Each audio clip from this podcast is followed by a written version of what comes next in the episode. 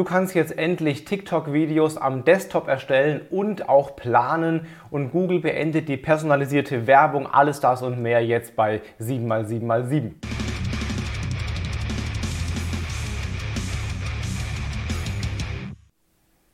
Hi, mein Name ist Felix Beilharz. Herzlich willkommen zu 7x7x7, den Online-Marketing-News. Du bekommst jetzt wie jede Woche in circa sieben Minuten die wichtigsten sieben News der letzten sieben Tage. Und wie immer legen wir los mit der Gewinnerin oder dem Gewinner der Verlosung. Es gab zu gewinnen mein aktuelles Buch Crashkurs Digitales Marketing in der gerade erst erschienenen zweiten Auflage. Gewonnen hat dieses Buch Sabrina bei Facebook. Sabrina schickt mir eine Mail bei Facebook, dann bekommst du dieses Buch hier frei Haus zugeschickt. Diese Woche gibt es auch was zu gewinnen und zwar ein neues Buch oder ein, ein, ein neueres Buch, das Buch äh, Inhouse. Dicker Schmöker von den Kollegen Tobias und Britta Schlömer. Also das sind glaube ich irgendwie auch so 500 oder 800, äh, ne, 667 Seiten, also ein dickes Ding rund ums Thema Inbound Marketing. Wer das gewinnen will, kommentiere einfach unter einem dieser Videos hier, ähm, welche der sieben News für dich am wichtigsten, relevantesten, ähm, ja, spannendsten war. Und dann kannst du dieses Buch hier gewinnen. Kannst du auf Facebook kommentieren, auf LinkedIn, auf Xing, auf Instagram oder wo immer du dieses Video hier gerade siehst. So, damit legen wir los mit den äh, sieben News. Und zwar geht es los mit TikTok. TikTok hat endlich einen Desktop-Publisher eingeführt, mit dem du jetzt am Desktop Videos hochladen und sogar planen kannst. Du kannst das Video einstellen, du kannst die Caption einstellen, du kannst ein Coverbild einstellen, du kannst einige Einstellungen machen wie Duet oder Stitch erlauben oder nicht, äh, äh, Reacts. Du kannst allerdings nicht äh, einen Text-Overlay äh, einlegen und auch sonst einige andere Funktionen fehlen bei der Desktop-Version. Aber wenn es nur darum geht, Videos hochzuladen und die eben zeitlich zu planen, kannst du das im Desktop jetzt auch sehr einfach und sehr, sehr gut machen. Ja, dann wahrscheinlich die Aufreger-News dieser Woche. Google beendet die personalisierte Werbung. Ähm, ganz so dramatisch ist es nicht, wie es, äh, wie es in den Medien stand, aber immerhin, Google sagt, dass sie in Zukunft keine Werbung mehr äh, ausspielen werden, die Website oder kein Tracking mehr über mehrere Webseiten hinweg ähm, erlauben werden und dann entsprechend Werbung ausspielen, basierend auf meinem Surfverhalten. Retargeting wird davon nicht betroffen sein, ja, weil es ja meine eigene Webseite ist, aber ich kann eben nicht mehr Werbung schalten an Personen, die gerne auf zum Beispiel Sportseiten oder so surfen. Ähm, das wird alles wegfallen. Google nennt eine Alternative dazu, ein Nachfolgemodell, die Federated Learning of Cohorts oder auch FLOC. Da werden dann äh, Nutzer in Gruppen zusammengefasst, in Kohorten zusammengefasst, die dann entsprechend getrackt werden. Google sagt, ähm, die Effektivität dieser neuen Methode liegt bei ca. 95% der Leistung der bisherigen Tracking-Methoden. Wir werden sehen, aber anscheinend wird sich da einiges in der Online-Werbung zukünftig ändern.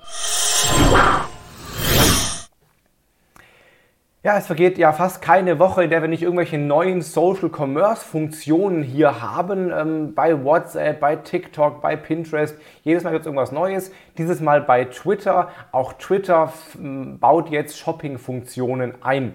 Und zwar äh, zum Beispiel ein Twitter Shopping Card.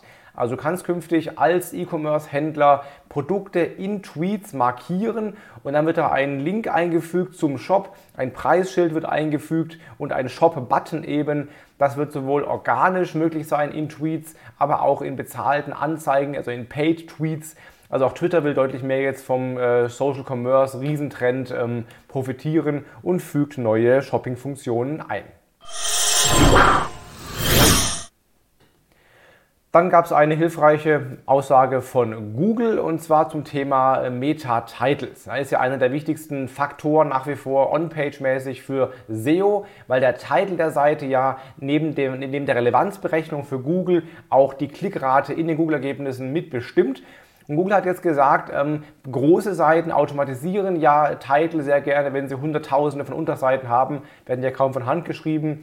Aber Google sagt, eine Mischung aus händisch erstellten und automatischen Titles sei völlig okay.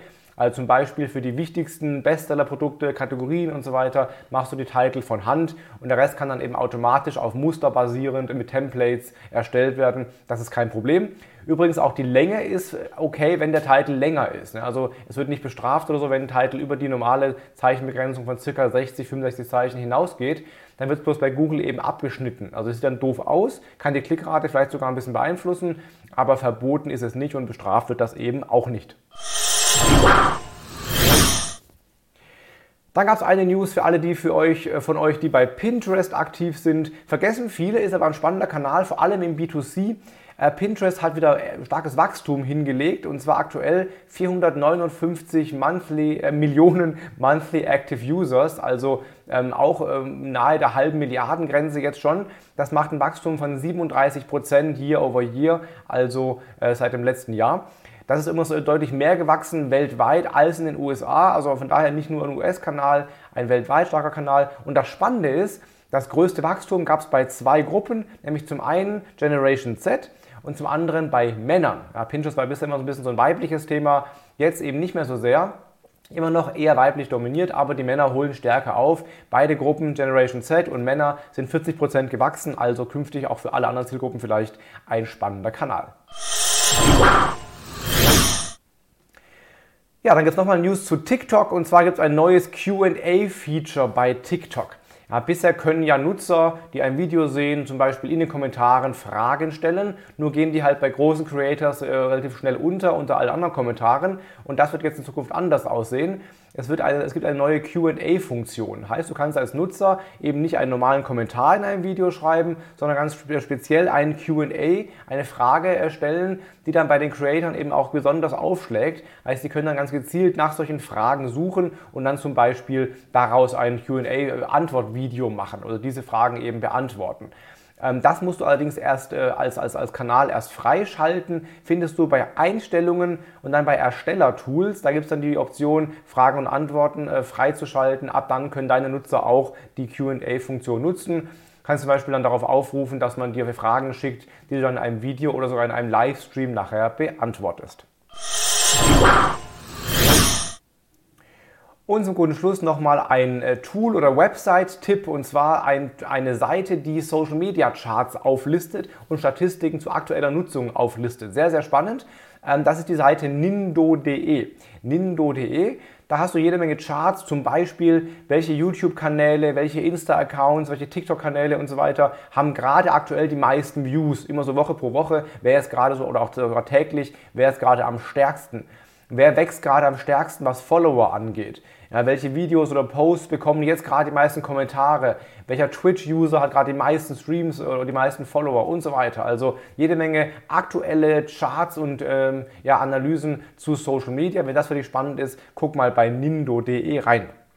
Das waren die ja, sieben wichtigsten News der letzten sieben Tage. Wenn es dir gefallen hat, lass mir gerne einen Daumen da oder ein Abo da. Dann sehen wir uns jede Woche hier äh, zu den nächsten sieben News. Und wenn du das Buch Inbound gewinnen willst, dann kommentiere am besten jetzt, welche der sieben News für dich am wichtigsten war. Das war's für diese Woche. Bis nächste Woche. Bleib gesund. Dein Felix Beilhardt.